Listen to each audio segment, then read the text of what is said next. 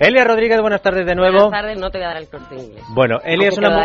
Elia es una mujer del renacimiento y en esta casa el corte inglés, es toros, la mañana, el fin de semana. Si el corte inglés ya lo hemos hecho, ¿cuál es la razón de que estés otra vez aquí, Elia? Porque me gusta estar contigo y hablar, Eso está bien. y hablar de toros, por ejemplo.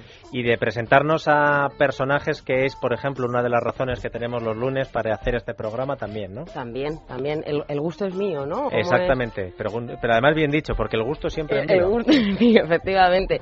Bueno, pues eh, hemos traído, he traído a un torero al que yo le tengo especial cariño porque es de esas entrevistas cuando las he hecho con, con él, pues que te queda buen sabor de boca y dices, mira qué, qué majo, como se dice en mi tierra. ¿Te lo presento ya? Preséntamelo, Elia.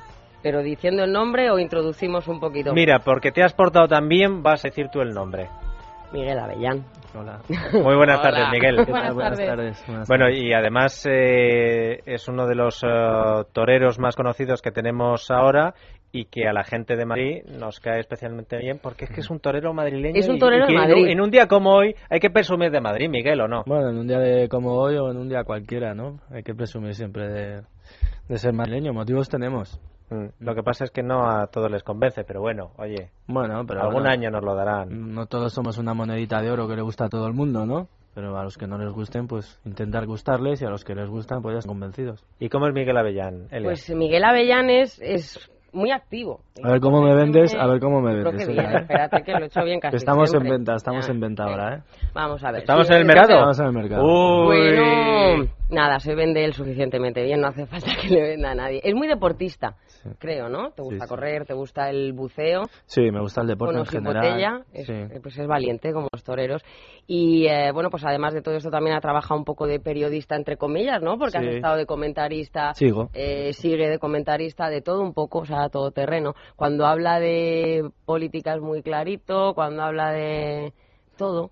Eh, Dieter, es que... Y además tengo una anécdota, por favor, que me diga si es verdad o es, o es mentira. Creo que llegó tarde a en Bogotá a una Bogotá. corrida de toros Sí. por ver un penalti en un derby del Atlético de Madrid. Nadie- en Madrid. sí. Nadie- vamos a ver, vamos a ver, vamos a ver. Sí. Yo, yo iba a decir, nadie es perfecto. Nadie es Ay. perfecto. Pero es que ahí enfrente está el director gerente de esta casa que es del Atlético de Madrid y tenemos O un pacto que- de no agresión. Entonces Vale, diré, vale. oye, del Atlético de Madrid, qué bien, qué alegría, qué pena que no sea del Madrid, pero vamos.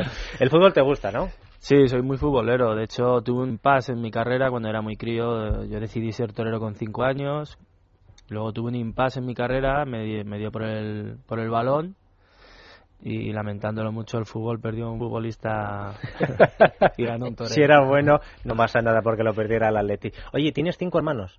Tengo cuatro y conmigo Tienes, cinco. tienes sí. cuatro hermanos. Estábamos hablando aquí antes de, de cuidar los libros de texto para que os heredaran. ¿Tú en qué posición estás entre los hermanos? Yo soy el tercero. Van dos mujeres por delante, luego va otra mujer y luego mi hermano el pequeño. Bueno, el pequeño que es ingeniero de telecomunicaciones, pero yo siempre le digo el pequeño, ya no es tan pequeño. ¿Y qué tal con los hermanos? ¿Cómo, aquella, ¿Cómo era vivir con.? Oye, cinco hermanos ya es. Ahora mismo la gente, los niños dicen, no, uno o dos como mucho. Mucho. Sí. Cinco bueno, yo he hermanos. tenido una infancia afortunadamente con mis hermanos genial, porque mis hermanas mayores hacían de mí lo que querían.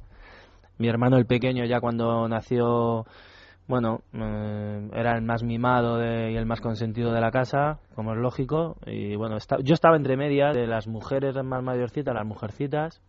Luego era yo el, el diablo de la casa, por decirlo de alguna manera. Luego otra niña que es encantadora, que es eh, la niña de mis ojos, que es mi hermana Rocío. Sí. Y luego o sea, me lleva fenomenal, me llevo de hecho. Y por el hecho de ser torero, ¿cómo cayó aquello en casa? Pues cayó no muy bien, la verdad, porque en mi casa hemos vivido la profesión, nos tocó vivir la parte más amarga, que es la que le tocó vivir a mi padre con 32 años. Entonces mi padre ya tenía cinco hijos, mi madre 29. Con 32 años un toro en Valencia le pega cinco cornadas, le tienen que amputar la pierna y le tocó vivir la parte más trágica de la fiesta, ¿no? Con lo cual nu- nunca saboreó lo que es el, pues digamos, como decimos nosotros, las mieles y el triunfo del toreo, ¿no? De repente que un niño con cinco años, tu hijo, te diga que quiere ser torero, pues para mis padres pues no cayó, no cayó nada bien. Para mi madre primero porque fue pareja de torero, que se lleva fatal, pero por supuestísimo siempre es peor ser madre de un torero, ¿no? Y ahora que, bueno, eh, luego no sé si tenemos el audio de, para demostrar lo que lo tenemos. Es- eh, Vamos a escucharlo porque es eh, el momento en el que uno demuestra que esto de los toreros sois diferentes. Estáis hechos de otra pasta porque... No, no, es que es la prueba. O sea, mm. tienes una acogida y cuando la familia está diciendo, ay Dios mío, y esto le hará recapacitar y se hará ingeniero de telecos... A los cuatro días o cinco días sí. apareciste, ¿Tú quieres, escuchar, ¿tú quieres escucharle? A ver, tuvo, tuvo, una aparatosísima corrida que todos... Eh, eh, cogida que todos recordamos y creo que ni 48 horas después ya mm. estabas atendiendo la cama del hospital a la agencia F y entonces tenías, tenías la, última, la última de la cara con un vendaje terrible, no sé cuántos dientes, no sé mm. cuántos puntos y fíjate entonces lo que estabas diciendo. La más grave no, sí posiblemente la que peor o más daño me ha podido hacer, pero afortunadamente, bueno, todavía sigo no de una pieza porque me faltan algunas pero bueno pues pues he tenido jornadas muy muy serias y bueno seguimos contándolo intacto el ánimo está intacto quiero torear cuanto antes en cuanto salga de aquí empezaré a entrenar a, a coger las fuerzas que he perdido y a recuperarme lo antes posible bueno, los toreros dan sustos a la familia, es vuestra obligación casi, pero el hecho de que tu padre, por ejemplo, mm. O tu familia en general te viera triunfar, eso también compensó un poco lo que tú me estabas contando al principio, ¿no? Tu padre queda ahí truncada su carrera y, su mm. hijo coge el testigo y le ve triunfar como has triunfado tú. Hombre, no cabe duda, ¿no? Para un padre, para una madre, para una familia en general, el mayor triunfo para ellos siempre es que en este caso el familiar vuelva sano y salvo a casa, ¿no? Yo he sido, soy un torero, por suerte, entre comillas, muy castigado, pero que afortunadamente, bueno, pues no tengo ninguna secuela especial, ¿no? De todos los percances que he sufrido, ese de Madrid que estábamos comentando, me pegó un toro una cornada muy seria en la boca y me arrancó prácticamente toda la boca. Estuve un año de recuperación, aunque luego toré a los ocho días, reaparecí. Pero bueno, he sido un torero afortunado, afortunado en el sentido de que he saboreado y he vivido lo que es, y vivo lo que es el estar en las ferias, torear, ganar dinero, que la gente te reconozca. He vivido lo que es ser figura mi profesión, ¿no? Y, y eso no está pagado con nada, ¿no? Pero para la familia yo creo que el mayor reconocimiento es el que uno se sienta realizado, ¿no? Yo me siento realizado, me siento feliz de haber elegido la profesión que he elegido y, y mi familia, pues aunque con la lógica incertidumbre siempre de que cuando alguien sale a torear se juega la vida y en mi casa lo vemos patente todos los días, pero yo creo que en el fondo están felices, ¿no? Vamos a hacer una pausa para la publicidad, luego va el boletín de las 6 de la tarde y luego le preguntamos a Miguel Avián cómo está viviendo él que en algunas partes de España ya no se pueda torear y mm. algunas de las cosas que están ocurriendo. Creo que eh, tú debutas en Vinaroz y hoy la noticia que teníamos de Vinaroz es que han tenido que prohibir una manifestación de los mismos que quieren que los toros dejen de ser fiesta nacional, porque si no es en Cataluña ya no puede ser nacional, no es en toda España.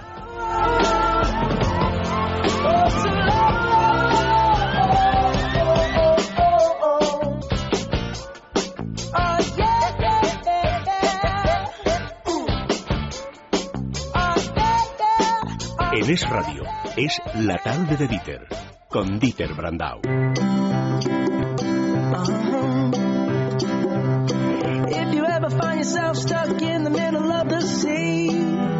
En Es Radio, es La tarde de Dieter.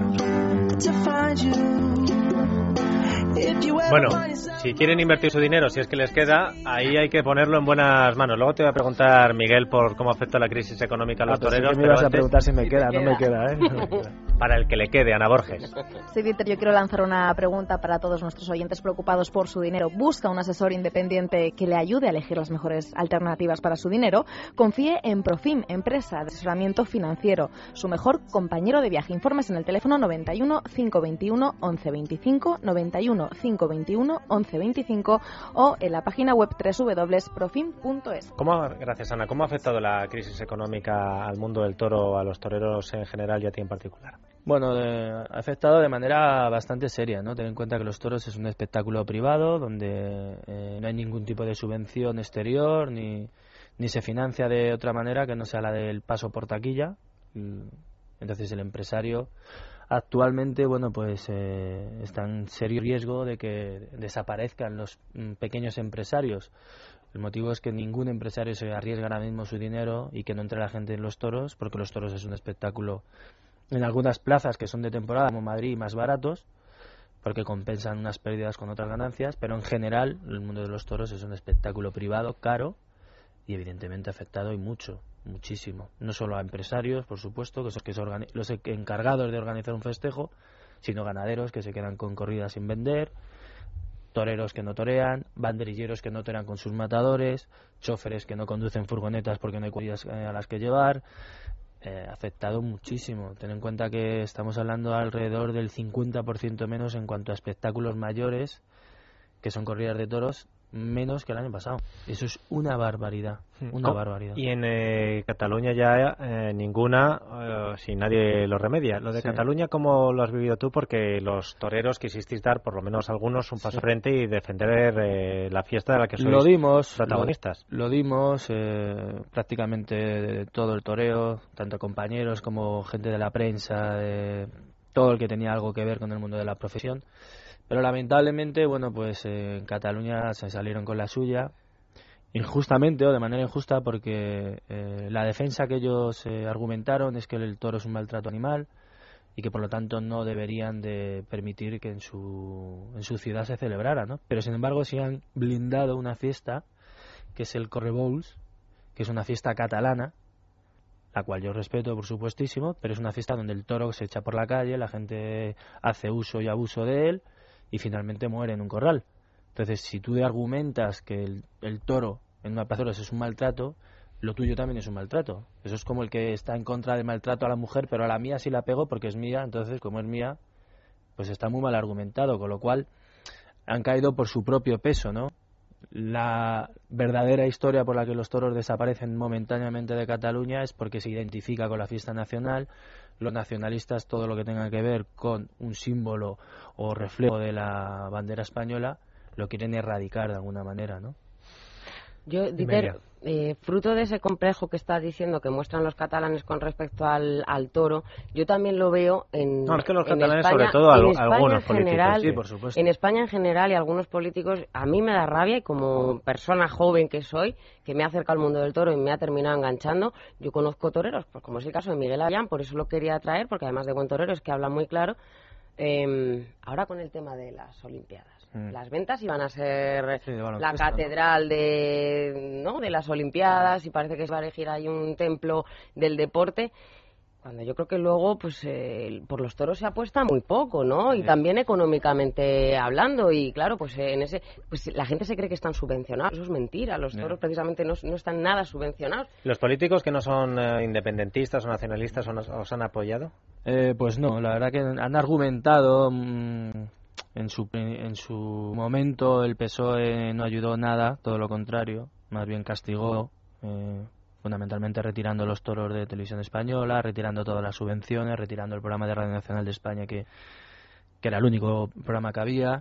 Se mantiene y de manera muy escasa y gracias a la gran audiencia que tiene un programa eh, los sábados en la 2, que es Tendido Cero, que es el único programa con referencia a Mundo Taurino pero hizo mucho daño. El PP en su, en su propuesta, si conseguía la mayoría absoluta, ofreció ayudas a, al mundo de los toros, que se va a volcar, subvenciones, etcétera, etcétera, etcétera, y todo ha quedado en aguas de borrajas. Aquí en eh, Madrid eh, por lo menos se blindó como fiesta nacional. Sí, Madrid sí, porque afortunadamente doña Esperanza Aguirre era un amante de la profesión, le gustaban y defendió en Madrid donde ya podía el hecho de que Madrid se declarara eh, la fiesta de los toros como bien inmaterial y así se hizo, ¿no? Como en otras muchas provincias, pero la verdad es que los toros, hay mucha leyenda urbana, los toros en España, que es, este tipo de cosas la gente en su mayoría no las conoce, ¿no? Es el segundo espectáculo de masas después del fútbol, porque con el fútbol no se puede competir. El fútbol de primera división, pues el de segunda y tercera es deficitario. Pues los toros es el segundo espectáculo de masas, por encima del tenis, del baloncesto, de la Fórmula 1, de las motos, del cine, del teatro.